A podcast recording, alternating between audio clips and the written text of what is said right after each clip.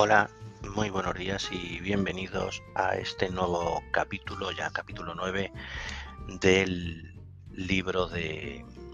cuarto de secundaria de historia de, España.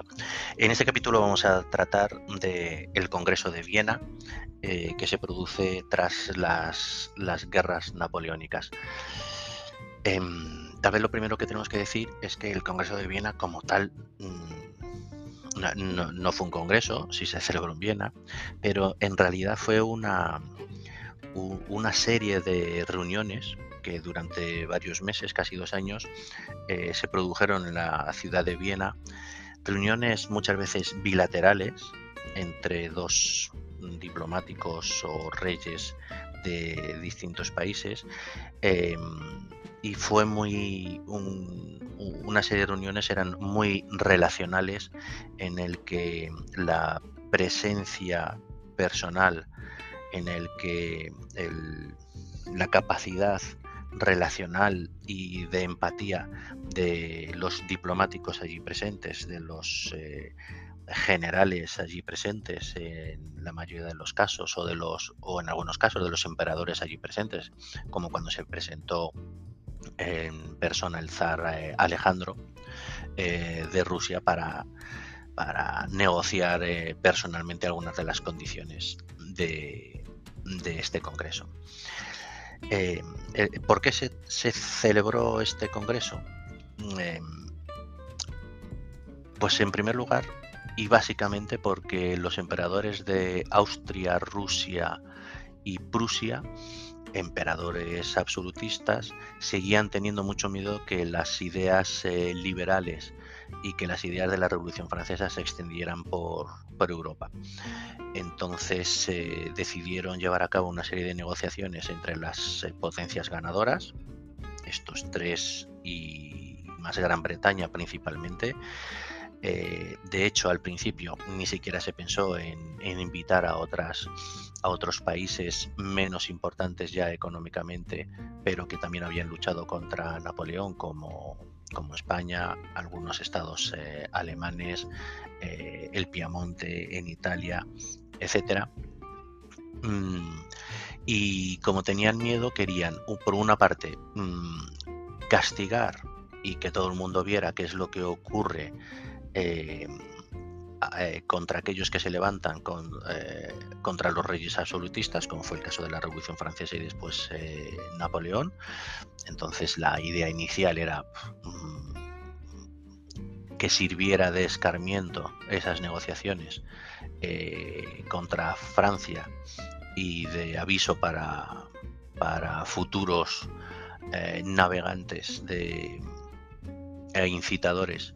de las eh, ideas liberales o de futuras revoluciones liberales, pero también garantizar, incluso ellos decían personalmente, yo emperador de Rusia o de Prusia o de Austria, eh, quiero garantizar personalmente la paz eh, en Europa para el futuro. Claro, una paz basada y sostenida en unos, en unos reinos mm, absolutistas. Básicamente, em, esto es así. Em, hay una pequeña rata en el libro de texto que dice que el Congreso se inició eh, o se reunieron eh, después del destierro definitivo de Napoleón a la isla de Santa Elena. No es cierto. El Congreso se inició pocos meses después de la primera abdicación de Napoleón, en el primer destierro en la isla de Elba,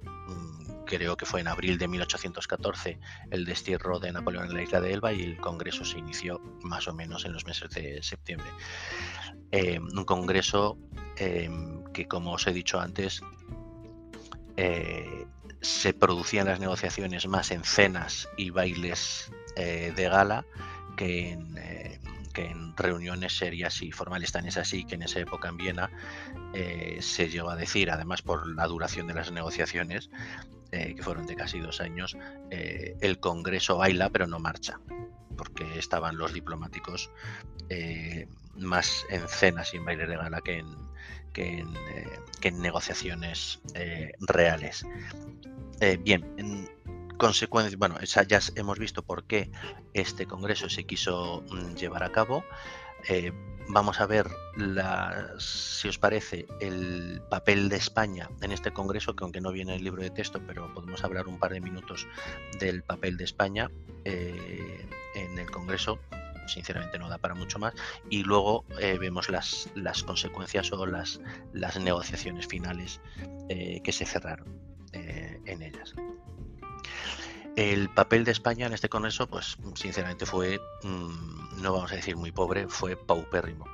Eh, se mandó a un diplomático que ya tenía experiencia, era el marqués de, Labrador,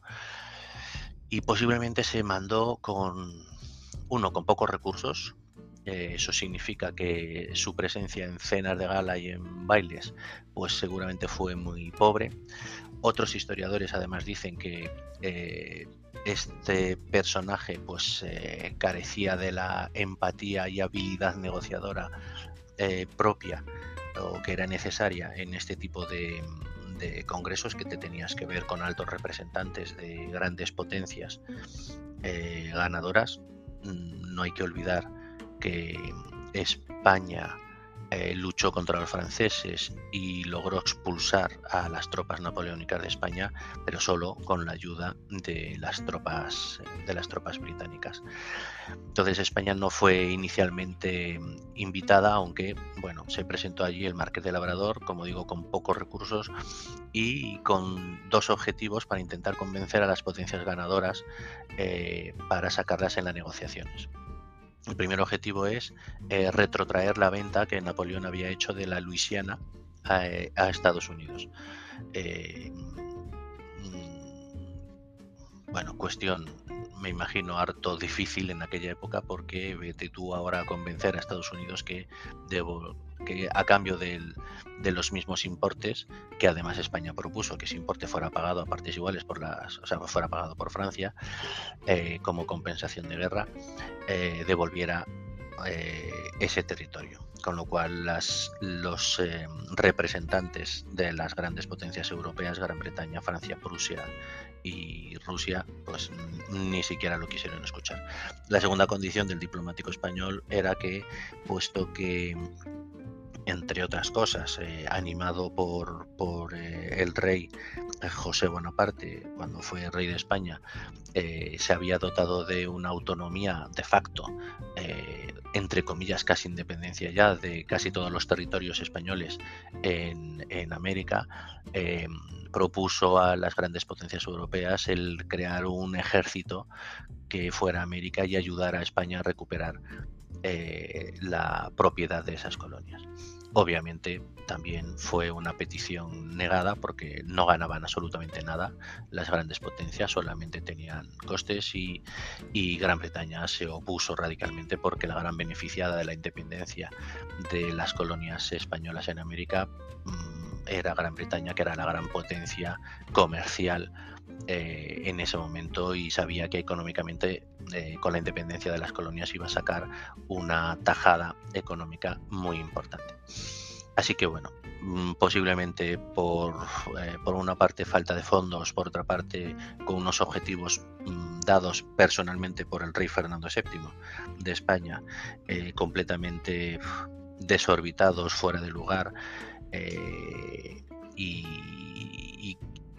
sin conseguir ninguna empatía por, estos objetivos, em, los, em,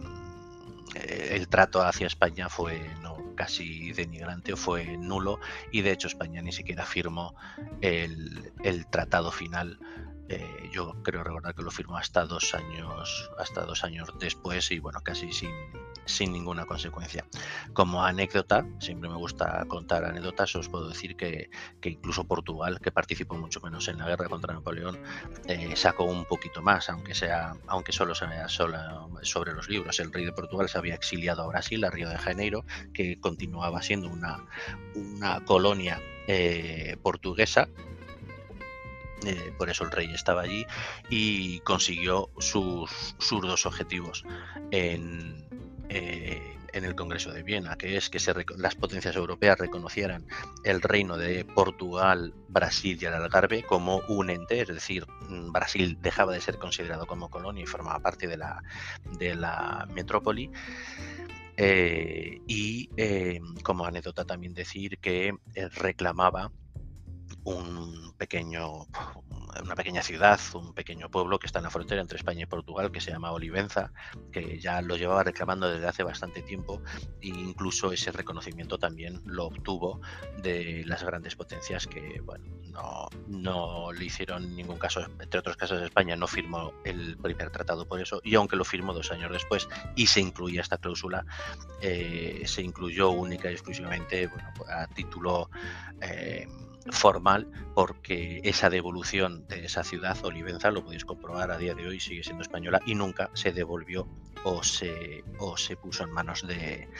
Portugal. Y em, por último, ¿cuáles fueron las consecuencias de este Congreso de Viena que terminó en 1815? No sin un, sin un pequeño susto em, entre medias, que fue cuando Napoleón huyó de la isla de Elba y volvió a tomar el poder en, en Francia. Aún así, el Congreso de Viena no se, no se paralizó, siguieron las, las negociaciones. Pero bueno, me imagino la cara de alguno de los políticos y diplomáticos allí reunidos cuando se enteraron que Napoleón había sido vuelto a, a coronar emperador de Francia en, en 1815 hasta la batalla de, Waterloo, que fue derrocado definitivamente.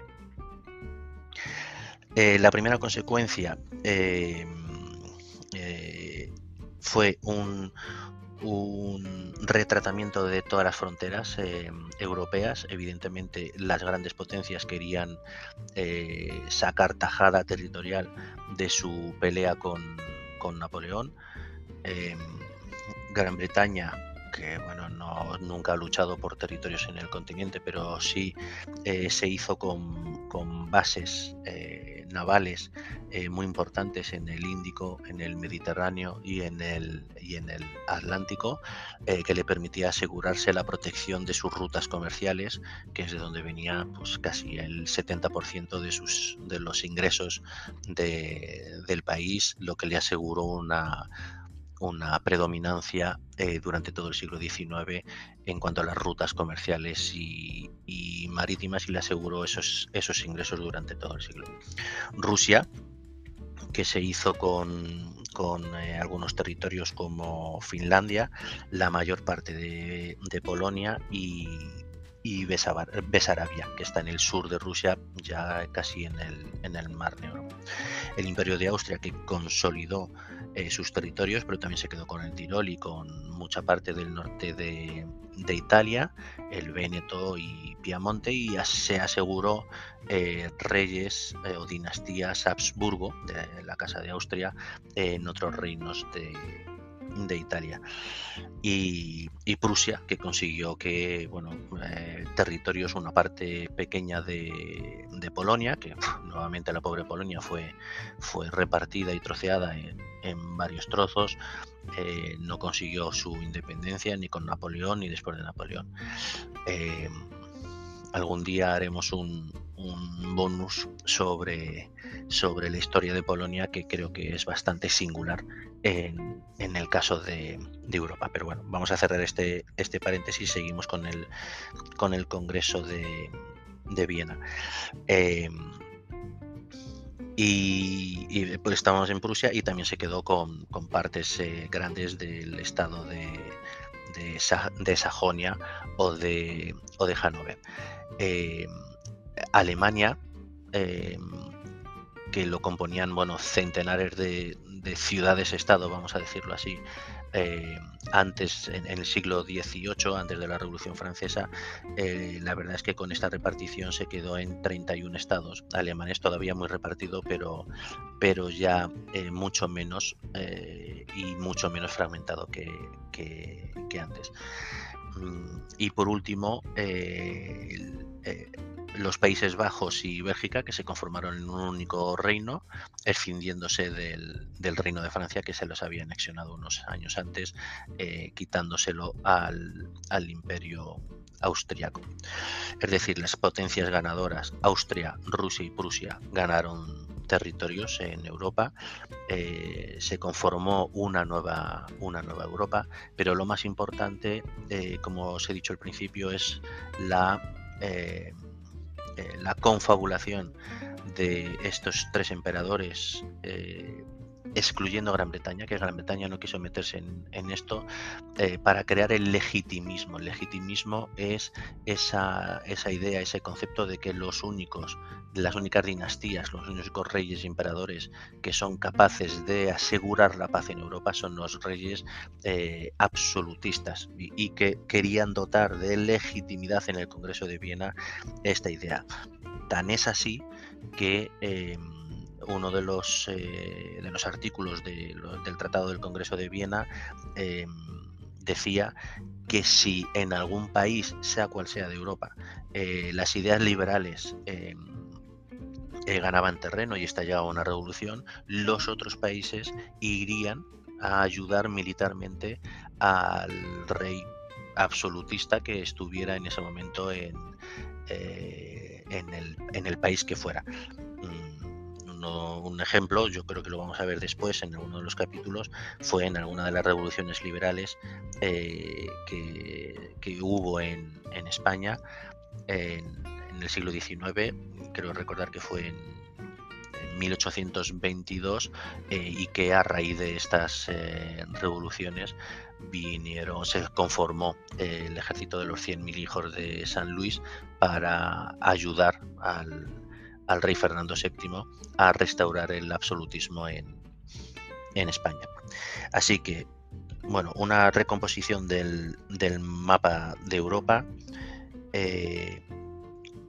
la creación de un nuevo concepto, el, legitimismo, es decir, dotar de legitimidad gracias al Congreso de, Viena al poder absolutista de reyes y emperadores en todas las casas reales en, en Europa,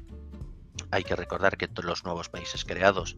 eh, bueno, que en los países que ya existían se restauraron las monarquías eh, absolutistas que había antes y en los nuevos países creados, como por ejemplo el de Países Bajos y Bélgica, se instauró una, una casa real, eh, sea Borbón o sea Habsburgo, pero afín a las, a las ideas absolutistas. De esta manera, durante estos años en Europa no había ninguna república, eran todo imperios y, reinos y todos con ideas absolutistas.